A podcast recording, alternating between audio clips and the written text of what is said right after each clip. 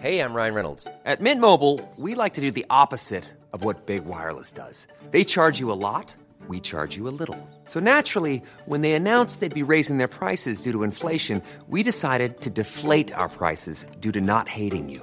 That's right. We're cutting the price of Mint Unlimited from $30 a month to just $15 a month. Give it a try at mintmobile.com slash switch. $45 upfront for three months plus taxes and fees. Promo rate for new customers for limited time. Unlimited more than 40 gigabytes per month. Slows. Full terms at mintmobile.com.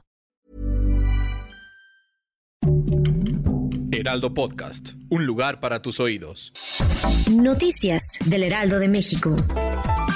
La Secretaría de Salud informó esta mañana que el inicio de la vacunación de refuerzo para maestros y personal del sector educativo no iniciará el próximo sábado 8 de enero de 2022 como se tenía programado anteriormente. Esta postergación se debe a que debido a las tormentas invernales en Estados Unidos han retrasado la llegada del embarque de la vacuna contra COVID-19 de Moderna y se tiene previsto que llegue hasta el próximo sábado a la Ciudad de México.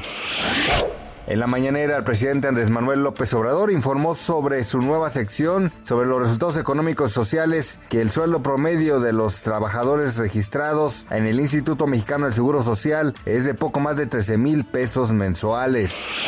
El presidente de Estados Unidos, Joe Biden, acusó el jueves a su predecesor Donald Trump de representar una amenaza continua para la democracia en un discurso en el aniversario del mortal asalto al Capitolio por el parte de seguidores del exmandatario que intentaron revertir su derrota en las elecciones de 2020.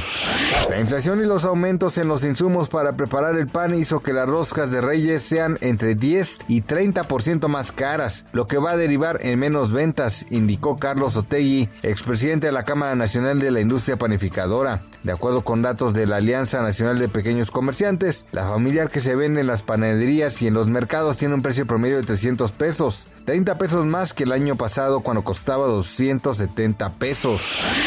Gracias por escucharnos, les informó José Alberto García. Noticias del Heraldo de México.